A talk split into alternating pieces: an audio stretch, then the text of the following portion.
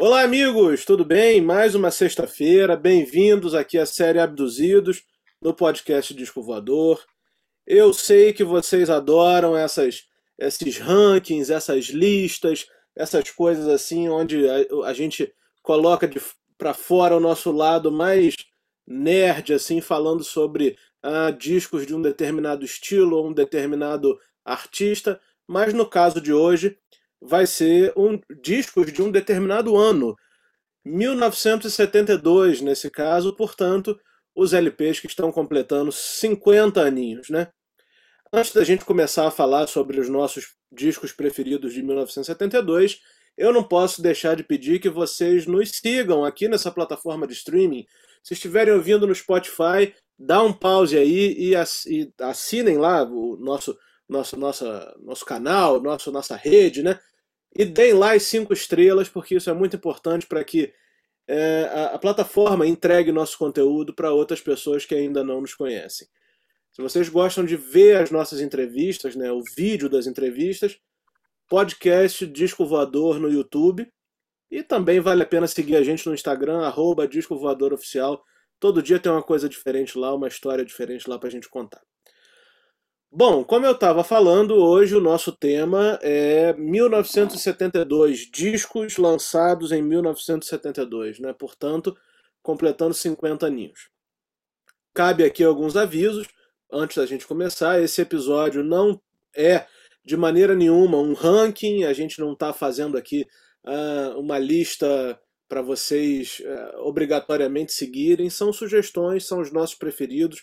Um ou outro disco aqui de repente não, não vai ser muito é, é, aceito, não vai ser muito bem aceito pelos ouvintes. A gente sempre tem um lado polêmico, sobretudo quando Thiago Zalinski pede a palavra, né? E, e, ah, tá, e a gente tá bom. e a gente sempre vai tentar fazer uma mistura aqui de discos muito famosos com discos um pouco obscuros, mas sempre com o intuito de mostrar para vocês uh, bons discos, né? Ótimos discos e e discos, principalmente, que sobreviveram a esses 50 anos. Mas antes da gente começar, a gente tem 30 segundos aqui para responder uma pergunta muito, muito, muito importante. Eu até gostaria de ouvir rapidamente as considerações dos colegas, que é o seguinte: vocês gostam de guarnição à francesa? guarnição francesa, aquela com, com presunto, batata e ervilha? Por favor, discorram aí. É essa, é essa Ramon? Ué, guarnição francesa que eu saiba é essa. Pra mim é uma das minhas preferidas. Por quê? Porque o Thiago Zalinski me convidou na segunda-feira para jantar num lugar e o forte da casa era a guarnição francesa. E eu considero a guarnição francesa uma coisa meio sem sentido, porque é uma torre de guarnição, um, um, uma, uma, uma pilastra de guarnição e um bifinho no fundo. Ou você come a guarnição ou você come o bife, né? Não, o problema não é da guarnição, o problema é do bife que é pequeno. Ah, tá. Então. Mas olha, em defesa, em defesa do, do, da instituição alimentícia da qual nós fomos, da qual nós é, é, logramos incursão na segunda-feira, que é o, o, o, Pode falar o nome? Vai, foda-se também, vai. Claro. Nós fomos no Lamas, vai. Nós fomos no Lamas, Café Lamas, tradicional no Rio de Janeiro, que serve uma guarnição francesa que é, é, é o carro-chefe, um dos carros-chefes da casa. Eu acho mó barato. O Ramon acha um despropósito a guarnição francesa, mas eu adoro. Ah, guarnição não, francesa com um bifinho, um bifinho milanesa ali, uma, um arroz no ponto funciona bem. O Ramon é. Tá de mais nada. É, o Ramon é, é meio fundamentalista da, da comida de vez em quando, não entendo isso. É. Bom, mas pensando em, em, coisas que eu degustei né, de 1972, né, hum. pensando em coisas mais gostosas que a guarnição francesa. Ah, certamente. ai, ai, eu, eu, eu posso dizer para vocês que 1972 foi um ano muito muito especial para a música, né? Tanto para a música brasileira como para a música mundial, para o rock em geral. Nós temos aí discos espetaculares lançados em 1972. Mas eu quero começar com um disco uh, um pouco obscuro, um pouco contra, como é que eu vou dizer assim, é, anticlímax, pronto. É, anti-herói dentro da discografia da banda. É um disco espetacular, espetacular, mas que ficou muito, muito apagado, porque o disco anterior a ele é tão espetacular quanto, e o disco posterior a ele é um dos, sei lá, tranquilamente um dos cinco discos mais importantes do rock. Eu tô falando do Obscured by Clouds, do Pink Floyd, né? Que é um disco totalmente assim. Com pouca. pouca. pouca carga progressiva da, da, da banda, né? Mas que tem um trabalho ali folk que para mim é uma das coisas mais impressionantes que o Pink Floyd fez. A gente tem a música ali chamada What's the Deal, tem outra música chamada Burning Bridges, que, porra, são coisas espetaculares e, e, e, eu fico muito animado de ver, às vezes, gravações, bootlegs, né, claro, do Pink Floyd nessa época, que eles tocavam esse disco praticamente todo, sabe? É um disco que tem aí mais da metade de suas músicas executadas ao vivo na época. É um grande disco do Pink Floyd e aí eu queria saber de vocês se vocês concordam e se essa foi uma boa, uma boa pedida para começar já de forma controversa esse episódio. Eu concordo. Acho que foi, acho que até um disco assim que que sai um pouco do lugar comum, né? A gente lembra de vários discos, eu lembrei de vários discos de 1972, mas esse aí, ainda mais se tratando de uma banda que é, pô, uma das maiores bandas de rock da história. Né? É justamente um disco que fica naquela entre safra, né? entre um disco foda e outro disco tão foda quanto. Mas eu gosto do Obscured by Clouds, Clouds, mas tem bastante tempo que eu não ouço. Né? Eu lembro de What's the Deal, é... Burning Bridges, né? mas é um, é um disco interessante. Eu, eu, se eu não me engano, ele, ele foi feito por uma trilha sonora, não foi, Ramon? Alguma coisa assim? É, na verdade ele começou para ser uma trilha sonora, e aí, inclusive, nessa trilha sonora eles gravaram coisas que viriam a estar no Dark Side, mas é, algumas ideias foram abandonadas e nem todas as músicas estão na trilha. Mas sim, majoritariamente foi pensado para uma trilha sonora de um filme chamado Lavalée, se eu não me engano, um filme, acho que francês. Ah, é isso mesmo. É isso mesmo, é isso mesmo. Agora falando o nome, eu tô lembrando. É isso mesmo. Thiago Zalinski não gosta, pelo jeito, né? Tem muito, pouco, muito pouca guitarra do David Gilmour, né? Não, mas tem. É, uma... Gosto bastante. Tem Mudman, que é, é tem uma, uma condução de piano, se eu não me engano, um piano com, com phaser e tal, que é muito bonito. Esse disco é muito bom, sim. Tem pouca guitarra, mas não, não eu, não, eu não deixo de gostar, não. Eu fiquei até. Faz muito tempo que eu não ouço esse disco. Fiquei até com vontade de ouvir agora. Eu lembro de Mudman por conta do, do da, da, jogada de acorde que tem. Plá, plá, plá, plá, plá, plá. Plan, plan, aí tem uma modulação, é bem bonito, cara. Esse disco é bem bom mesmo. Boa lembrança. É. E, e fugiu um pouco do, do lugar comum mesmo. Isso é bom. Puxa um aí então pra gente. Bom, é, são muitos, né? Muitos, mas eu acho eu também vou tentar fugir um pouco do, do óbvio. É, eu, eu, vou, eu vou pincelar aqui o Jeff Beck Group de, de 72. Porque. Primeiro, porque é um dos meus favoritos do, do, do, do Jeff, de tudo que ele fez. E segundo, porque é um disco de rock é, com o, o, os dois pés no fusion, no, no alguma coisa do, do, do, funk, do soul, e é um disco que não teve nem muita atenção dentro da discografia do Jeff Beck.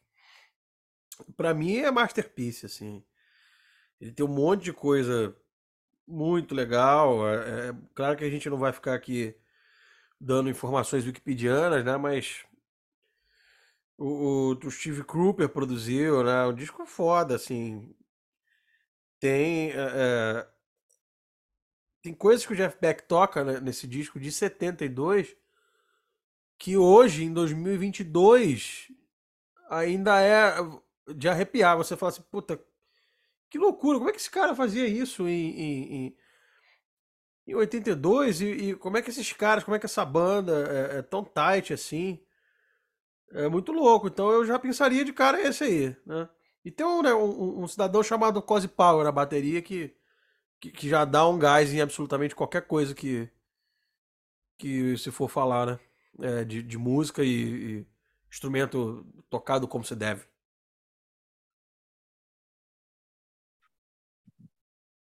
Eu acho que qualquer coisa que tenha o Quasi Power na bateria já, já é digno de, de aplauso, né? Pois é, pois é, exato. Esse disco tem, e a gravação é espetacular também, como todo disco do Jeff Beck, né? Chovendo molhado falar de Jeff Beck.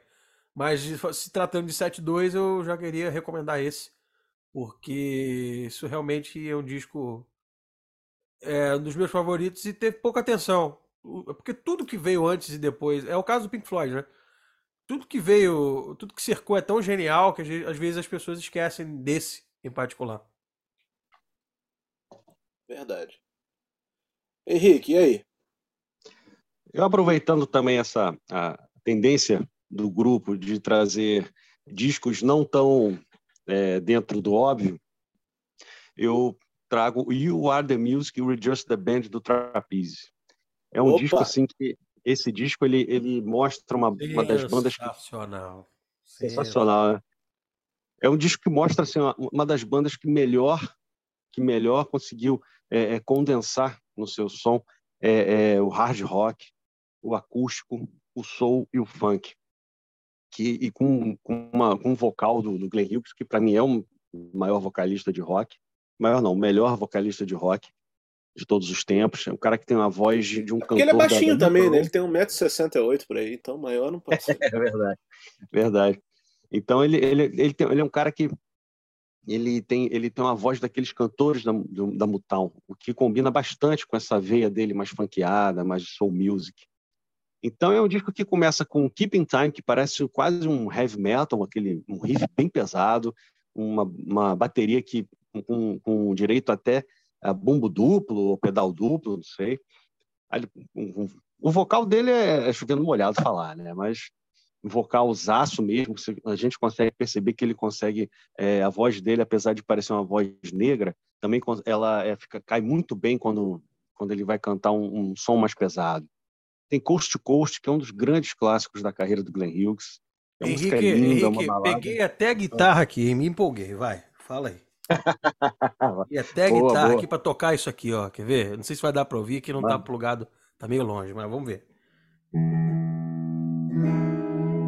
Isso aí.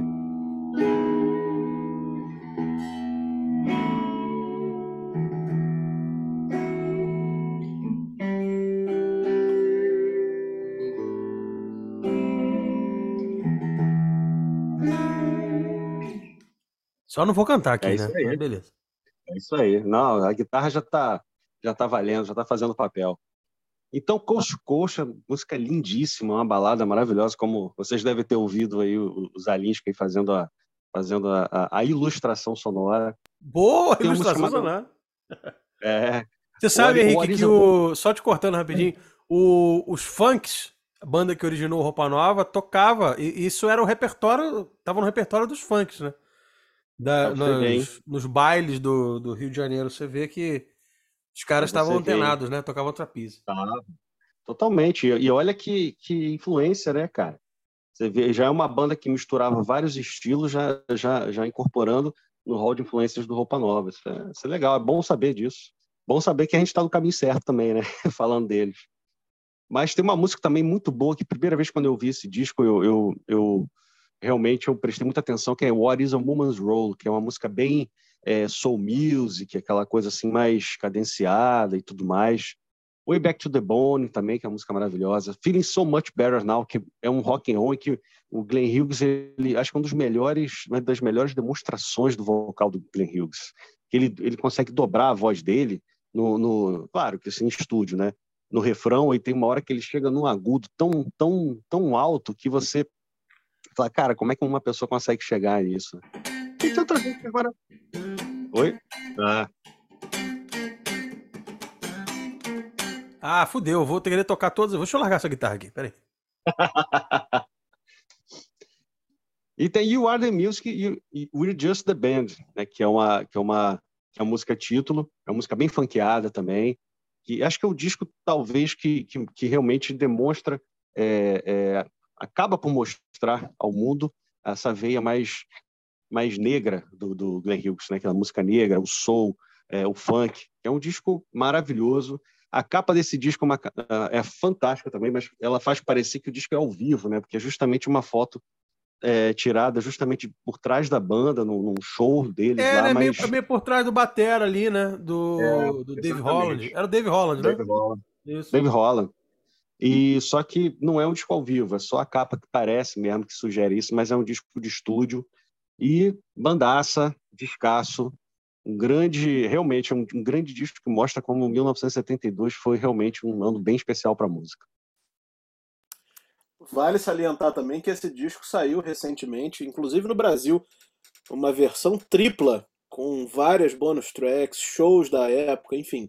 a turnê maneiro. desse disco, pô, só, só faz melhorar. Só melhora. Eu não poderia deixar de falar de um dos pilares né, do progressivo, que já comecei falando de Pink Floyd, não poderia deixar de seguir no progressivo com Close to the Edge, né? Claro. muita gente considera como o maior disco de rock progressivo, coisa que eu particularmente não concordo, mas com certeza é um dos três, né? Um dos três maiores discos do rock progressivo de todos os tempos, porque reúne todos os elementos que podem caracterizar o estilo, né? Quais são os outros, longas, Agora fiquei aqueles... curioso. É o quê? Quais são os outros? Agora eu fiquei curioso, hein? Na minha opinião? Na sua humilde opinião, de quem não gosta de guarnição francesa. Wish You Were Here e Sell England by the Pound. Assinado embaixo, em duas vias, carimbado. Mas eu vou então vou adicionar um, vou adicionar mais um, um quarto disco aí, depois eu vou falar. Enfim, é, o Close to the Edge está fazendo 50 anos, e inclusive eu assisti a turnê de 50 anos do Close to the Edge em junho, ainda que o Yes esteja totalmente desfragmentado, né? Enfim, só tem um cara que tocou no disco original, mas ainda é uma ainda é uma emoção você ver o Steve Howe tocando essas coisas, enfim, essas músicas sendo executadas ao vivo.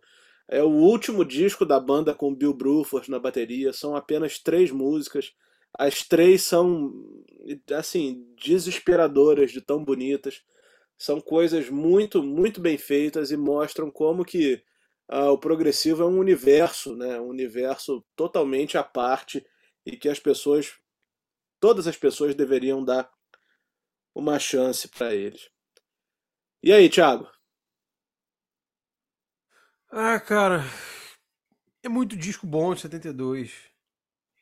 Eu podia falar do Black Sabbath, mas aí eu tô tentando fugir um pouco desse desse desse lugar comum.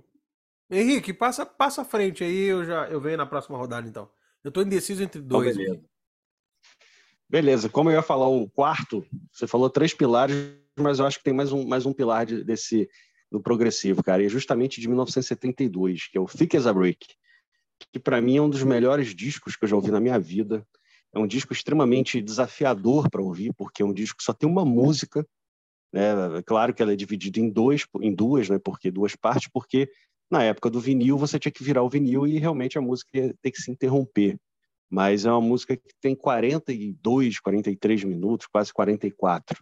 E e eu digo desafiadora porque ela realmente ela, ela muda de clima toda hora, ela muda a, a, a, instrumentação, começa calma, com aquele violão folk do, do Ian Anderson, aquelas flautas, e logo, logo, alguns minutos depois já começa a porradaria, solo de, de órgão, de, de guitarra, depois fica mais calmo e depois volta. E é uma música que realmente aparece.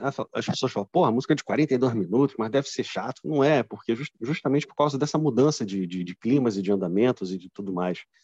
E um fato interessante desse disco é justamente a capa, que eu acho genial, que é como se fosse a primeira página de um jornal, é, retratando justamente um, um, um, campeonato de, de um, um, concurso de poemas, né, que cujo vencedor foi um garoto chamado Gerald Bostock, que, que teria ganho com justamente com a letra de Thick as a Brick.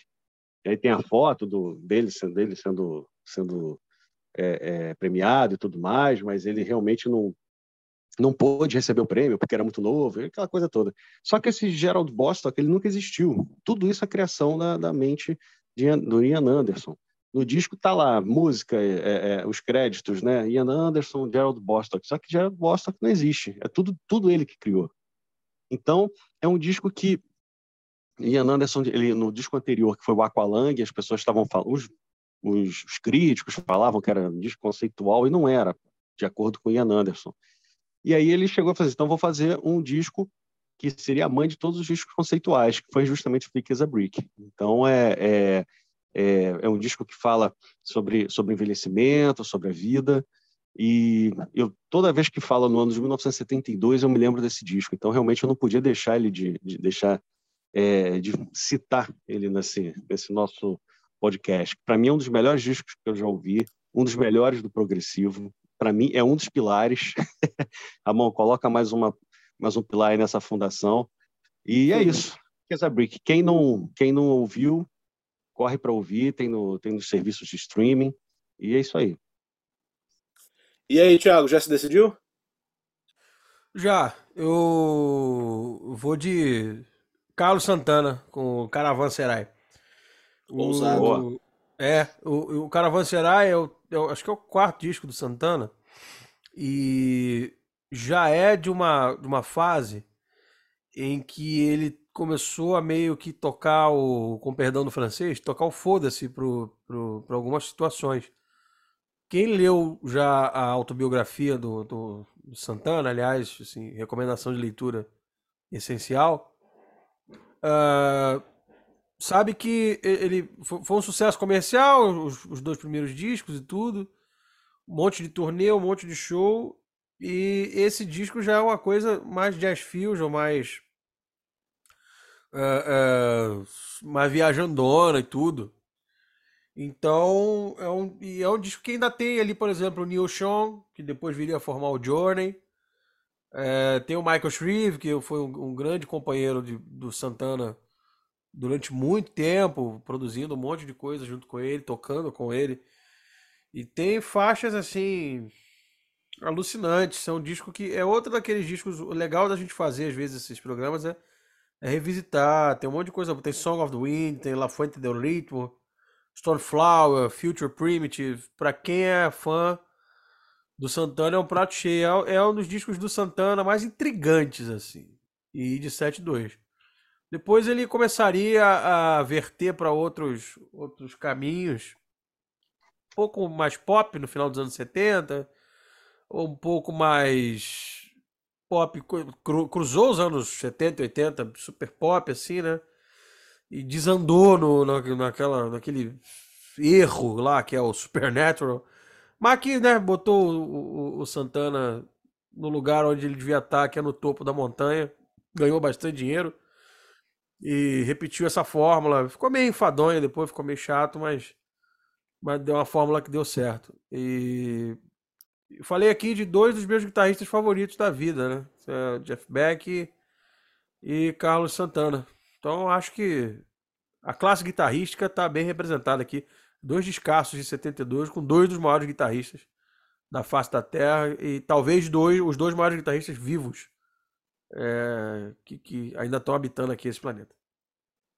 Bom, eu vou aproveitar o finalzinho aqui desse episódio, então, para sugerir duas coisas. A primeira é que o, que o Thiago pegue aí a guitarra de novo, por favor, porque eu vou encerrar, quero encerrar com um disco muito emblemático para quem toca guitarra em 1972, e depois eu vou fazer uma rápida passada por discos brasileiros, porque não é justo a gente fazer uma lista de discos de 72 sem falar de alguns discos brasileiros, mas como nosso tempo está acabando, vamos, vamos passar rapidinho.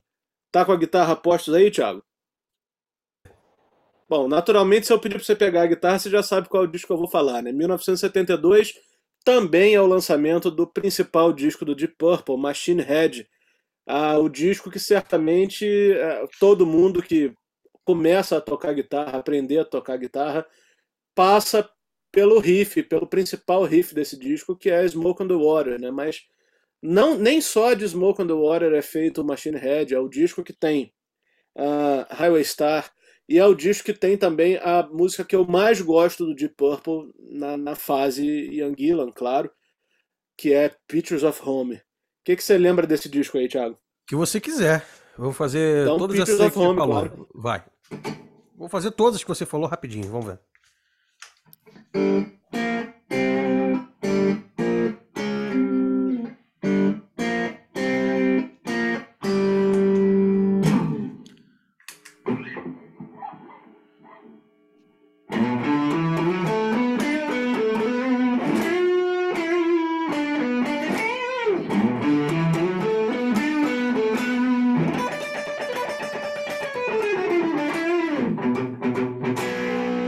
Mais? Qual que você falou? Outra aí? Highway Star. Ah, é, deixa eu ver.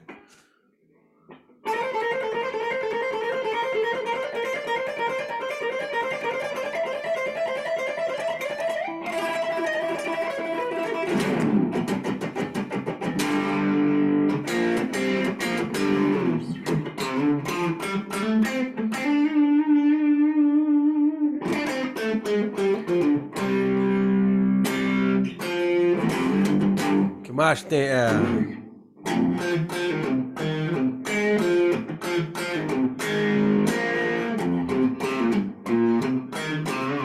que mais? É... Desse disco?